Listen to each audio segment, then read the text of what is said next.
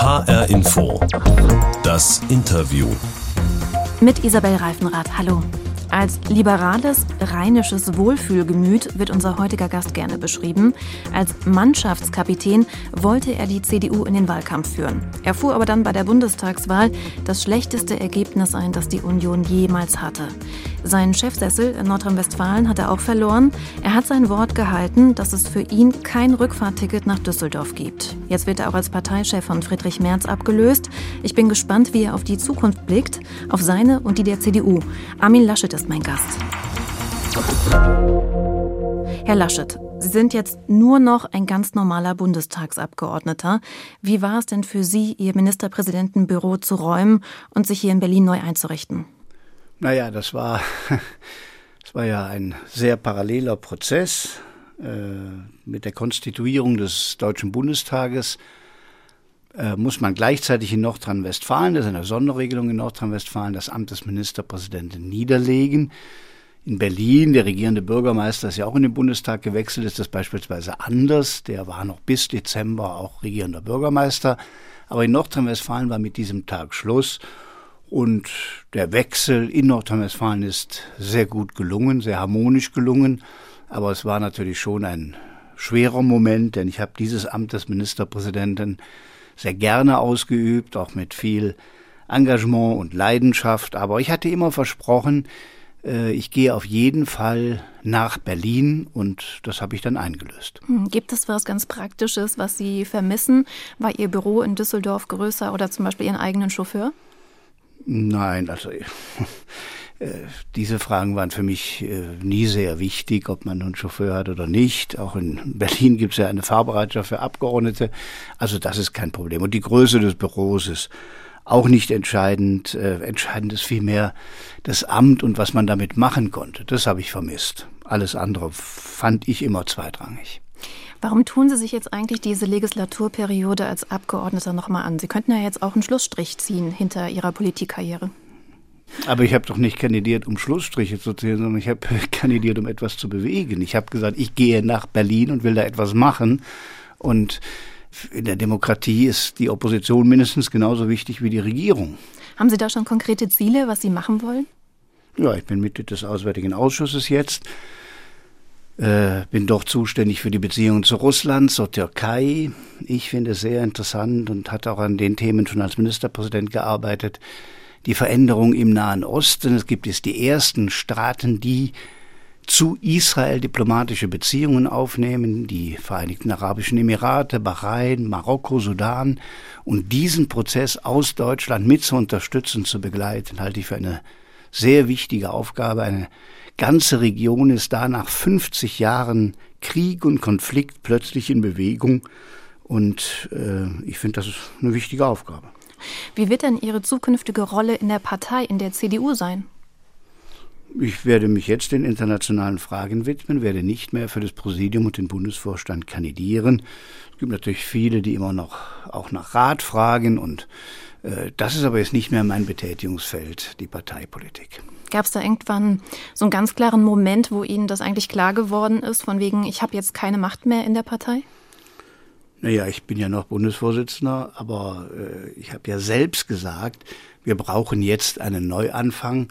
Ich habe vor einem Jahr ähm, auf dem Parteitag ja kandidiert, nach einem intensiven Wettbewerb, der nochmal verlängert wurde, dadurch, dass wir Corona hatten und nicht im April 2020, sondern erst im Januar 2021 wählen konnten und habe da geworben dafür, dass die Partei Kurs hält, die Richtung hält, keinen Rechtsruck macht, äh, weiblicher, jünger, auch diverser wird, Menschen mit Zuwanderungsgeschichte mit in Funktionen übernimmt. Und jetzt nach einem Jahr sagt jeder der Bewerber, dass er genau das zum Ziel hat und der nächste Vorstand wird jünger, weiblicher, vielfältiger. Alle sagen plötzlich, das Soziale müssen wir stärker betonen und insofern kann ich dann noch beruhigt den Vorsitz abgeben. Jetzt haben Sie schon ganz viel vorweggenommen, wonach ich noch konkret fragen wollte. Will ich trotzdem immer noch. Fangen wir mal einmal mit dem Wahlkampf nochmal an. Was würden Sie denn sagen? Äh, was war da eigentlich schlimmer? Das Pech, das Sie hatten, das hat Sie ja eigentlich verfolgt, die Corona-Pandemie, das Hochwasser, äh, dann zum Beispiel die Maskenaffäre in der Bundestagsfraktion. Ähm, oder waren es auch die Fehler, die Sie gemacht haben im Nachhinein? Das kann man nicht gewichten. Ich habe Fehler gemacht, das habe ich ja gesagt. Ich habe die Verantwortung auch für das Wahlergebnis übernommen. Aber all die Themen, die Sie gerade genannt haben, haben natürlich auch ihre Rolle gespielt. Und in diesem Wahlkampf ist vom Wähler honoriert worden Geschlossenheit. Und die SPD hatte einen harten innerparteilichen Kampf mit vielen, die verhindern wollten, dass Olaf Scholz Parteivorsitzender wurde. Aber als er als Kanzlerkandidat nominiert wurde, haben ihn alle unterstützt und das war mit eines der Erfolgsrezepte von Olaf Scholz und der SPD. Was ich daran auch ganz spannend finde, diese Parallele, im Prinzip ist die CDU jetzt abgestürzt. Es war das historisch schlechteste Wahlergebnis, ähm, seit es die Bundesrepublik gibt. Aber die SPD war ja vorher auch abgestürzt. Hat die das gebraucht, um sich neu zu erfinden? Ich würde gerne mit Ihnen über die deutsche Angst vor dem Misserfolg sprechen. Da lachen die Amerikaner ja drüber. Das ist ganz normal. Man eröffnet ein Business, dann geht man pleite, dann macht man was Neues. Ähm, darf man diese Angst nicht haben, wenn man Spitzenpolitiker ist? Oder werden will? Ich habe die nicht, die Angst. Ich habe sie nie gehabt. Ich habe im politischen Leben immer Auf und Abs gehabt, Wahlen gewonnen, Wahlen verloren. Äh, und insofern ist mir diese amerikanische Mentalität da auch eher. Wer so ein, wer sich um dieses wichtigste Amt in Europa bewirbt, äh, muss auch damit rechnen, dass er am Ende nicht gewinnt. Sie klingen, als ob Sie jetzt eigentlich schon mit Ihrem in Anführungsstrichen Scheitern abgeschlossen haben und gut damit leben können. Sie haben ja gerade gesagt, wie man das in Amerika sieht. Ich äh, habe dieses, die CDU ist knapp zweitstärkste Kraft geworden und das ist in der Demokratie so und mir war wichtig, dass dieser sogenannte Machtwechsel, die SPD ist ja seit fast 16 Jahren an der Regierung in irgendeiner Form, aber dieser sogenannte Machtwechsel, dass der mit demokratischem Stil erfolgt. Ich hatte schon bei meiner Bewerbung im Januar 2021 gesagt, ich will keinen Wahlkampf wie in den USA, nicht diese Zuspitzung, nicht diese Polarisierung der Gesellschaft und wollte dann auch nach der Wahl alles tun, dass es wirklich zu einem guten demokratischen Wechsel zu Olaf Scholz kommt und ich glaube, das ist gelungen. Also sind Sie mit sich im Reinen? Mit mir bin ich ohnehin im Reinen. Wie schaffen Sie das denn? Ich meine, Sie haben in einem anderen Interview, in einem Zeitungsinterview gesagt, das war ein beschissenes Jahr 2021. Nein, nein, nein, nein, nein. Oder? Der Journalist hat gesagt, so. es ist ein beschissenes Jahr. Und das hat er mich ein Jahr vorher auch schon gefragt. Da hat er über Corona geredet. Und er hat dann gefragt, können wir das Wort wiederholen? Und da das nicht zu meinem Sprachgebrauch gehört, habe ich nur Ja geantwortet. Wie hätten Sie das Jahr genannt? Naja, Gott, das ist Es trifft es, aber das, das trifft es natürlich nur begrenzt, denn es war ein Jahr vieler äh, Wechselbäder. Es gab, wie gesagt, den Beginn des Jahres, der Sieg bei der Wahl um den Parteivorsitz. Hm, dann gab es Zeiten, wo die Grünen plötzlich auf Platz eins lagen, dann der Absturz bei den Grünen, dann lagen wir auf Platz äh, eins, dann bei uns der Absturz und am Ende haben wir die Wahl nicht gewonnen. Also Wechselbad der Gefühle beschreibt dieses Jahr, glaube ich, sehr gut. Und wie schaffen Sie es, um positiv zu bleiben? Tja,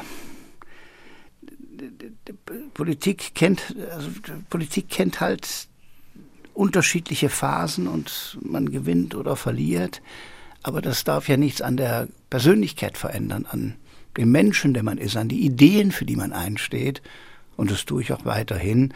Ich schaffe es vor allem dadurch, dass ich nicht in so eine hätte äh, Gedanken verfalle. Hätte man dies gemacht, hätte man jenes gemacht. Es ist nicht mehr zu Ende. Das Ergebnis ist, wie es ist. Und jetzt muss es weitergehen. Mhm. Armin Laschet ist zu Gast bei HR Info das Interview. Ich habe jetzt die Interviewbox für Sie. Äh, die steht hier bei mir. Ich würde Ihnen die gerne persönlich überreichen. Geht aber leider nicht, weil Sie sitzen im WDR-Studio in Aachen und ich im ARD-Hauptstadtstudio in Berlin. Ich öffne die jetzt aber mal für Sie und Sie bekommen etwas zu hören. Bin gespannt, ob Sie es sofort erkennen.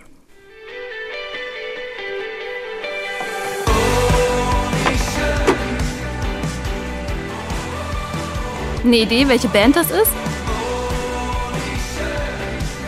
Hm, nicht wirklich. Hören wir noch ein bisschen? Das letzte Mal, das werde ich nie vergessen. Hätt nie gedacht, dass ich alles so vermisse. Mit dir zusammen eine Tränke Jan. Mit Leben vieren und zusammen Das sind äh, Cat Baloo mit ja, dem Lied Oh wie ja. schön. Typische also Karnevalsband? Kölschrock, eine jüngere Band ja. der letzten Jahre. Genau. Die in dieser Zeit normalerweise die Säle rocken würden. Eben, eigentlich wären jetzt viele Karnevalssitzungen, aber durch Corona muss der Karneval äh, ganz schön leiden. Der Parteitag der CDU kann auch nur eingeschränkt stattfinden. Im Lied ging es ja ums Zusammenstehen und ein gemeinsam Trinken. Das Ergebnis der Briefwahl der Delegierten vom Parteitag, das wird voraussichtlich am 31. Januar bekannt gegeben. Gehen Sie denn mit Friedrich Merz eintrinken? Wir gehen wahrscheinlich schon am Samstagabend des Parteitags äh, zusammen einen trinken. Ah, was trinkt man da? Ein Bierchen und ein Korn, so aus dem Sauerland oder? Ja, er ist ja aus dem Sauerland, ich ja nicht. Nee, in Aachen dann. dann ich nicht so Kölsch? mit Korn, aber ja, Kölsch würde ich trinken, aber auch ein Glas Wein. Okay. Die CDU in die Zukunft zu führen, das wird jetzt die Aufgabe von Friedrich Merz. Trauen Sie ihm das zu? Ja, ich traue ihm das zu. Wir haben vor einem Jahr gerungen um den Parteivorsitz. Aber der Friedrich Merz ist jemand, ich habe nicht immer alle seine Positionen geteilt, aber ich habe ihn immer, immer als Mensch geschätzt, hat ihn auch deshalb mit in das Wahlkampfteam ja mit hineingeholt. Und ich muss sagen, er war in diesem Wahlkampf auch in den schwierigen Phasen immer loyal. Und das Team, das er jetzt um sich herum hat bei den Stellvertretern, sind viele, die ich auch persönlich sehr schätze. Die Karin Prien beispielsweise aus Schleswig-Holstein, oder den Andi Jung, der unser Klimagesicht ist, der jetzt stellvertretender Parteivorsitzender wird und viele andere.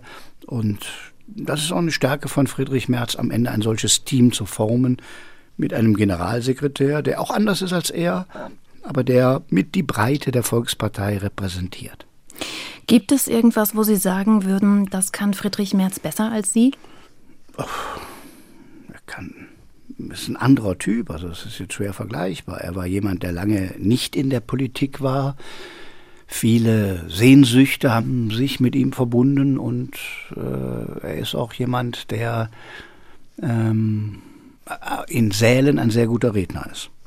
Merz war ja auch in Ihrem Zukunftsteam. Für Sie war das ja ganz wichtig, ihn mit einzubinden, weil er eben auch quasi äh, ganz gewisse Parteimitglieder einbindet, für die Sie vielleicht nicht so gestanden haben. Er war Ihr Mitbewerber um den Parteivorsitz, da ist er gegen Sie gescheitert. Denken Sie manchmal, es wäre besser gewesen, es wäre andersrum ausgegangen, wenn er damals gewonnen hätte und Was? Sie nicht? Wieso wäre das besser? Dann wäre es jetzt vielleicht andersrum. Dann wären Sie jetzt vielleicht, würden jetzt Parteichef und er wäre gescheitert bei der Wahl? Nein, aber ja, das ich so denke ich nicht. Nein, das gehört mit zu dem hätte man so rum, hätte man so rum.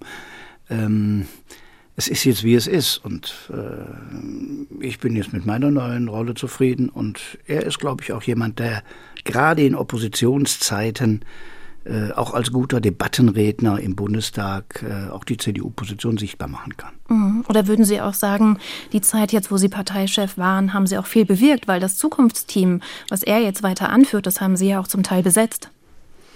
Das ist wahr. Und dass alle in der CDU jetzt über die Breite reden, über die Mitte reden, über das Soziale reden, das war vor einem Jahr auch noch nicht so. Mhm. Was Sie ja auch eigentlich machen wollten, war die Partei moderner zu machen, jünger. Sie haben sich Jens Spahn dazugeholt und wollten mit ihm zusammen äh, die CDU führen. Was ist jetzt eigentlich mit Jens Spahn? Glauben Sie, der hat noch mal eine Chance auf einen Spitzenposten in der Partei? Naja, er hat jetzt eine ganz herausragende Funktion in der Bundestagsfraktion. Er ist der stellvertretende Fraktionsvorsitzende für äh, Wirtschaft und Klima, also der parlamentarische Gegenspieler zu Robert Habeck und ich glaube, äh, dass er diese Rolle auch gut füllen wird. In der Opposition gibt es ja nicht so viele Funktionen mehr und deshalb ist der, der stellvertretender Fraktionsvorsitzender ist, einer, der da in der führenden Reihe auch der Opposition steht. Mhm, aber im Team von Friedrich Merz oder auch in der Parteiführung wird er keine große Rolle mehr spielen. Das ist noch nicht ganz klar. Er kandidiert ja weiterhin als Präsidiumsmitglied. Und da gibt es halt mehrere Kandidaten. Also das wird sich beim Parteitag am Samstag zeigen. Hat die CDU nicht aber trotzdem auch ein Nachwuchsproblem, gerade auch so auf Kommunalebene? Naja, auf kommunaler Ebene mag das sein. In der, Bundes-, in der Führung der Bundespartei kann man das nicht sagen. Wir haben jetzt bei den fünf Stellvertretern eine, die bleibt, alle vier anderen wechseln. Und diese eine ist Silvia Brea, eine junge äh, äh, Bundestagsabgeordnete aus dem Oldenburger Land. Es kommen mit hinzu Carsten Linnemann, äh, der auch jünger ist und sich als Vertreter des Wirtschaftsflügels profiliert hat. Andi Jung und Karin Prien hatte ich eben schon erwähnt. Also das wird auch da eine breitere Mannschaft werden. Und bei den Präsidiumsmitgliedern und den Beisitzern werden Sie das auch erleben, dass es viele, viele junge Kandidaten gibt. Mhm. Also Ihr Wort, die CDU wird jünger und auch diverser. Wie wichtig ist das überhaupt für die Zukunft der Partei? Ja, bei der Diversität, da müssen wir noch einiges tun. Übrigens auch die Bundesregierung. Also ich hätte mir vorgenommen, wenn ich gewonnen hätte, dass es sowohl bei den Bundesministerinnen und Bundesministern als auch bei den Staatssekretären und, und auch in der Führung der Verwaltung, bei den Abteilungsleitern mehr Menschen mit Zuwanderungsgeschichte gibt. Es gibt inzwischen so viele, die hochqualifiziert sind und die 25 Prozent der Bevölkerung ausmachen, die sich aber noch nicht in unseren Verwaltungen und Behörden wiederfinden, auch noch nicht in dem Maße in der CDU. Und diese große Gruppe von Menschen, die viel für dieses Land leisten, die müssen wir noch besser erreichen. Sie sind schon in der Rolle des Oppositionspolitikers, merke ich. Nee, das, ich rede ja auch über die CDU. Das mhm. würde ich mir übrigens auch die Freiheit nehmen, in Zukunft, wenn die Regierung etwas gut macht, zu sagen, sie macht es gut. Und wenn was fehlt, wie dieses, was ich gerade erwähne, dann werde ich das sagen. Und das betrifft dann auch die CDU. Man muss ja auch sagen, dass Sie lange regiert haben. Und da waren Sie noch weniger divers als die jetzige Bundesregierung. Das würde ich so nicht sagen, aber die anderen, äh, wir leben jetzt im Jahre 2022. Äh, Ob wir unter Helmut Kohl divers waren oder unter Konrad Adenauer, das will ich mal nicht beurteilen jetzt. Aber unter der das, Bundeskanzlerin Angela Merkel hätte ich jetzt gedacht. Ja, hätte mehr sein können. Mhm.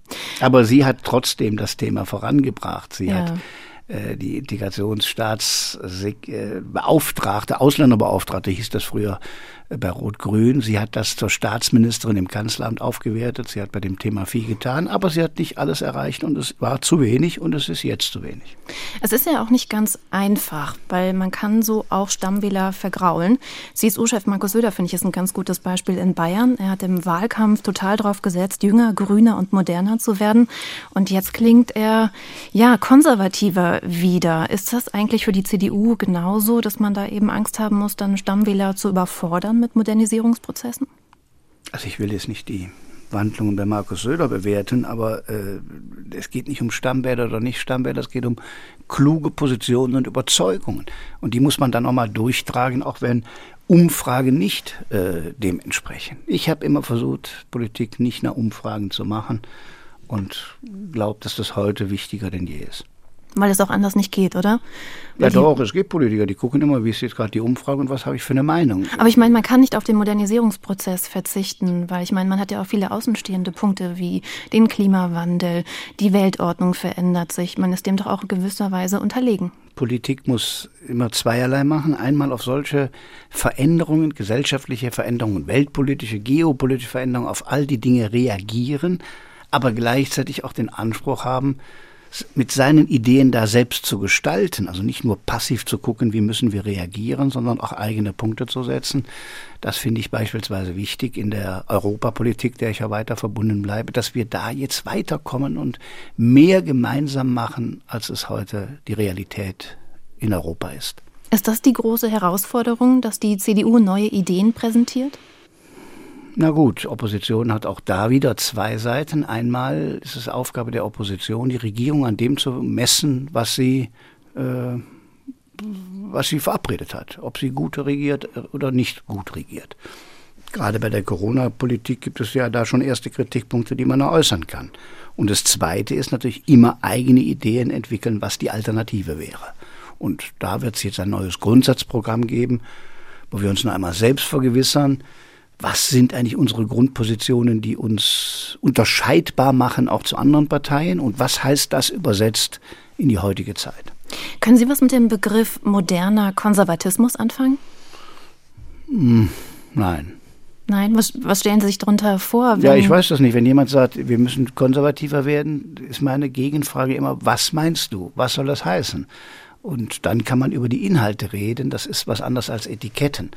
Wenn jemand meint, man muss der inneren Sicherheit einen hohen Wert beimessen und das sei konservativ, dann sage ich, ja, da hast du recht. Das haben wir in Nordrhein-Westfalen sehr intensiv mit dem Innenminister Herbert Reul versucht. Äh, wenn konservativ meint, ja, man muss Minderheiten oder man muss gegen Flüchtlinge sein, dann ist das nicht konservativ und dann widerspreche ich.